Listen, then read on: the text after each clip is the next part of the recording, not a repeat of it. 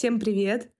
Меня зовут Полина, я маркетолог и пиарщица. Привет, меня зовут Алена, я фотограф. Вы слушаете наш реалити-подкаст «Бедный художник», где мы адаптируем классический маркетинг под творческие профессии. В прошлом выпуске мы обсуждали маркетинг в целом, в чем отличается от рекламы, ты приводила в примеры разные варианты бизнеса. Да, еще мы обсуждали, какие ошибки могут возникнуть, если не заниматься маркетингом. И самая большая ошибка, которая может быть, самый большой риск, это что однажды интуитивная часть э, привлечения клиентов подходит к концу, и денег не становится.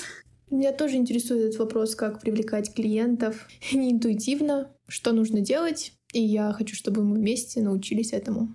Помнишь, еще в прошлом выпуске я говорила, что большая часть э, маркетинга — это анализ, исследование, вот эта вся нудятина, но она очень важная, потому что если не посмотреть на своих конкурентов, если не посмотреть на то вообще, э, что происходит в рынке твоих услуг, да, похожих на тебя или твоих же таких же, то можно поставить или очень низкую цену и очень быстро выгореть, или очень высокую цену, чтобы к тебе никто не приходил. Ну, короче, там вот таких много ошибок, поэтому анализ это очень важно. Если вы решите вместе с нами работать над своими услугами, знания вам пригодятся.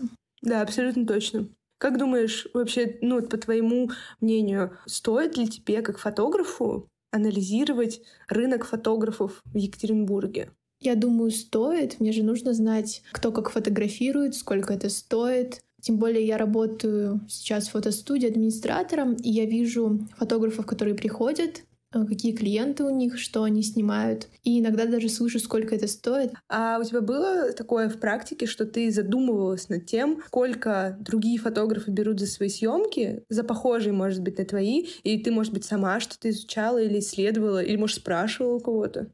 Я сравнивала фотографов, что они предлагают и за сколько они это продают, и какие у них клиенты я сделала вывод, что раньше у меня была цена ниже рыночной, сейчас я ее подняла, и она соответствует.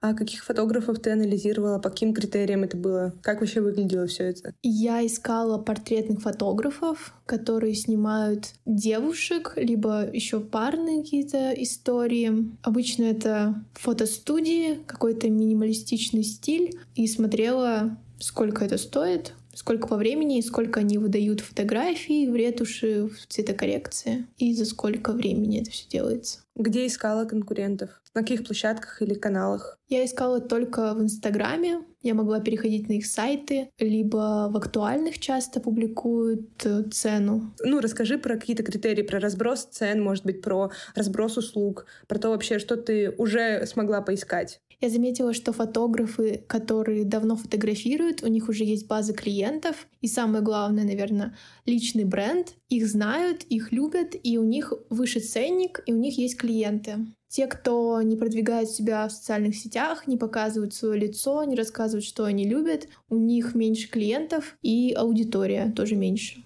Как ты это поняла по Инстаграму? Ты просто посмотрела, что там, например, прайс их, да, и по частоте выхода публикаций ты понимаешь, что у них много клиентов? Или, может, с ними общалась? С кем-то общалась. Кого-то я видела часто в фотостудиях, либо пересекалась на каких-то съемках. По историям часто видно, что человек снимает постоянно, либо у него там нет клиентов. А вот твой анализ в Инстаграме, он показал, сколько вообще стоит в целом портретная съемка в Екатеринбурге? Новички — это где-то 500-2000.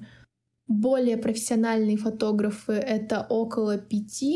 И дальше идут люди, которые работают в фотографии уже вообще не первый год, у них есть аудитория, и там 10, 15, 20, а если это совсем медийные личности, там уже ценник может быть 30, 40, 50 до бесконечности, на самом деле, еще от формата съемок. Угу, да, поняла. Знаешь, вот сейчас мы с тобой просто обсуждали такой анализ конкурентов, который ты проводила сама интуитивно. И я уже могу подчеркнуть, что ты шла в правильном направлении. То есть ты пошла гуглить э, в Инстаграме, как бы это ни звучало, искать в Инстаграме фотографов по ключевым словам услуги, которые и ты оказываешь, что очень правильно. Ты пошла именно в тот канал, в котором ты сама продаешь, и, скорее всего, находится твоя аудитория. Как ты это думаешь? Практическая выжимка, как проводить анализ конкурентов. Первое, что нужно сделать, это определить цели. Я уже тысячу раз, мне кажется, сказала в этом выпуске. Очень важно поставить себе четкую задачу, да, типа, зачем мы анализируем конкурентов.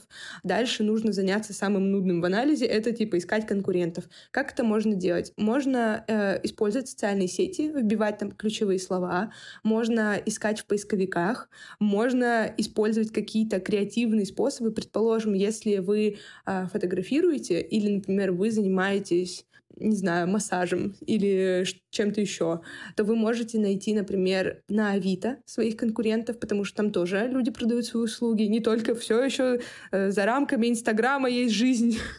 вот, поэтому, если что, сможете поискать еще на каких-то профильных сайтах, типа Авито, профи.ру. Если вы вышиваете футболки, на футболках что-то и хотите продавать это на маркетплейсах типа Озон или Wildberries, вы тоже можете зайти на них и посмотреть, сколько стоит футболка. В общем, используйте все креативные и банальные способы найти своих конкурентов. Самое главное — искать по ключевым словам. А дальше вы всех этих конкурентов должны себе куда-то выписать. Я советую использовать таблицы, потому что это достаточно наглядный способ. И, кстати говоря, про таблицы мы составили шаблон анализа конкурентов. Я знаю, очень многим сложно подступиться к какой-то новой задаче, поэтому вот мы сделали шаблон, можете зайти в описание выпуска, взять эту ссылку, скопировать ее себе и э, прям там анализировать что-то. Потому что в этом шаблоне, в этой таблице вы можете под свою задачу составлять разные графы, разные строки. То есть, предположим, анализируют конкурентов в основном, чтобы посмотреть, например, на их цену услуг. То есть, получается, у нас будет там три э, графы условно, или даже две. То есть, там конкурент, ссылка на него, а, его прайс и его комплектацию услуги, то есть что в эту сумму входит. И когда мы всю эту информацию, которую мы нашли, мы все ее, всю ее выписали в табличку, ее структурировали, после этого самое важное — это сделать выводы. Чаю надо тебе еще? Нет. Я налью, пока ты там готовишься.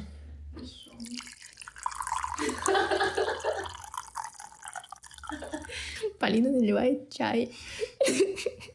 Мы вместе проанализировали конкурентов Алены прямо сейчас. Потратили на это, наверное, ну, часа два. Выписывали всех в табличку и поняли из этого несколько вещей. Я задам вектор, скажу. Мы анализировали портретных фотографов в Екатеринбурге, чтобы понять, э, сколько в целом стоит такая услуга по рынку и что фотографы в Екатеринбурге предлагают, какой у них комплекс входит. Мы анализировали конкурентов именно в Инстаграме, потому что, мне кажется, там моя целевая аудитория, и там люди, которые предоставляют те же самые услуги. Еще ты говорила, что на других сайтах, условно на Профи.ру или Авито, там другая ценовая политика, и как будто бы там другая аудитория. Да, я вообще не знаю людей, кто смотрит фотографов на Авито. Сама никогда там не искала ничего, кроме одежды или каких-то предметов. Но это не значит, что там не покупают. Посмотрите в другом месте, если ваши услуги выходят за рамки Инстаграма. Анализ конкурентов мне очень помог в том, чтобы понять, что я не хочу концентрироваться только на портретах. Мне больше интересна сфера фэшн-фотографии, работать с брендами, снимать каталоги, лукбуки, работать с моделями, придумывать что-то интересное, с одеждой для того, чтобы она продавалась. Алена, вообще мне кажется, что это прикольная очень мысль, что во время анализа конкурентов ты поняла, что на самом деле услуга, которую ты хотела оказывать в большем объеме, да, портретной фотографии, что она для тебя сейчас не самая приоритетная. И не знаю, дошла бы ты до этой мысли, если бы мы не проанализировали конкурентов. Может быть, и не дошла, потому что я смотрела на фотографов, которые фотографируют как раз одежду для крутых брендов, и думала, что до них недалеко, я не знаю, что для этого делать, и, в общем-то, и не смотрела прям очень серьезно в эту сферу. Да, а когда мы начали анализировать портретных фотографов, ты мне в процессе говорила, типа, блин, Полин, вот это, конечно, мои конкуренты, но я хочу быть похожа на других. Я хочу, чтобы мои аккаунты и мои работы выглядели по-другому. И это прикольная мысль, что мы анализировали конкурентов не только исходя из нашей цели. Э, напоминаю, наша первичная цель — это узнать, сколько фотографов в Екатеринбурге таких и сколько стоят их услуги. А мы еще и анализировали конкурентов, исходя из твоего стремления, что ты хотела не просто узнать, какие есть фотографы и сколько их, а ты еще хотела узнать, к чему ты хочешь прийти, к какому качеству работы, к какой вообще сфере работы ты хочешь прийти. И это очень прикольно, что у нас получилось откопать.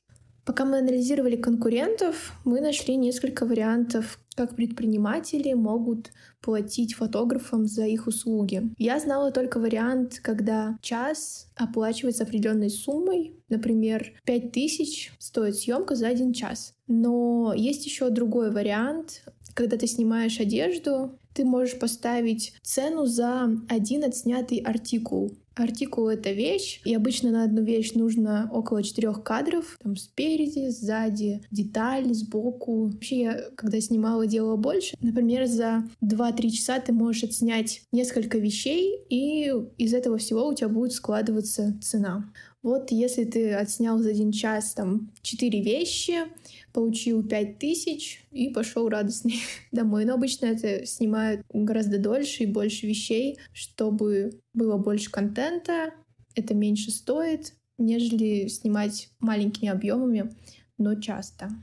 Я насколько понимаю, что если рассчитывать свою зарплату по вещам, то можно потенциально заработать больше. Потому что если, например, у тебя час стоит 5000 рублей, за этот час ты успеешь снять, ну, предположим, 5-6 вещей. А ты можешь предложить еще другой вариант оплаты. Это когда у тебя каждая вещь стоит, например, тысячу рублей. И тогда, если ты снимешь 6 вещей, ты уже получишь 6 тысяч рублей. И если, наверное, научиться быстро снимать, то можно за меньшее количество времени заработать больше. Да, каждый фотограф выбирает для себя более подходящий способ оплаты своих услуг. Тут очень сложно сказать, как будет лучше, потому что зависит от сложности съемки.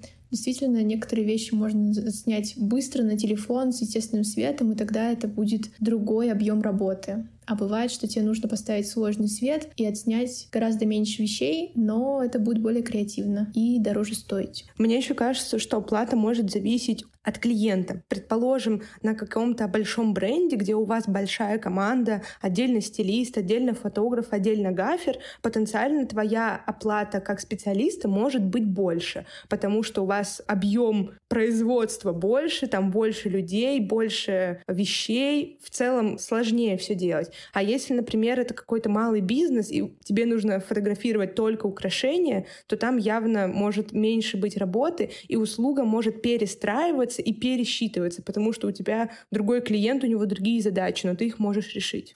А, прикольно, когда мы анализировали фэшн-фотографов, которые тебе нравятся, мы увидели, что ни у одного из них в Инстаграме, в профиле нет прайса на услуги, Получается, что они продвигаются и ищут клиентов другими способами, не через Инстаграм. Меня это порадовало, потому что на многих курсах э, говорят, что ну, типа, знаете, ну, там такая есть мысль, типа, мира за пределами Инстаграма не существует, клиентов не существует, вообще, типа, все только в Инстаграме. А эти ребята, они показали, что на самом деле это неправда. За что им большое спасибо.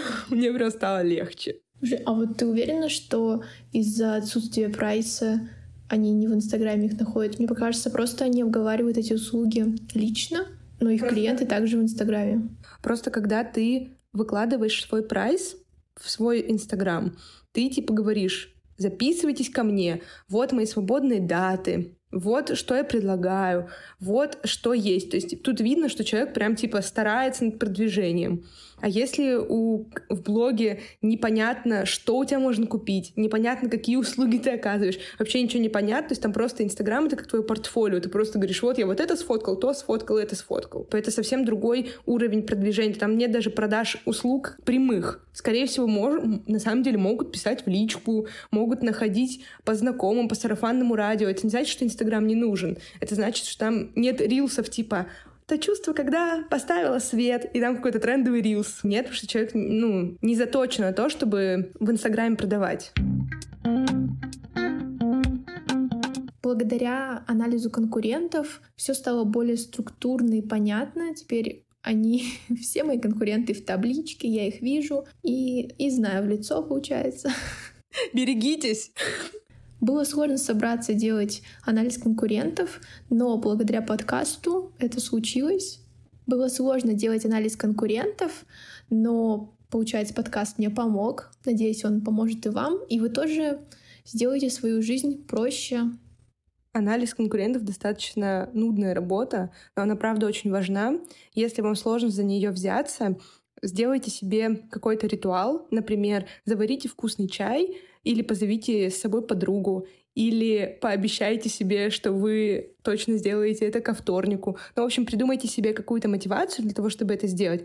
Просто сядьте хотя бы первые пять минут, такие типа «я сейчас делаю». Дальше вас точно затянет, потому что достаточно интересно смотреть, кто с вами работает в одной нише.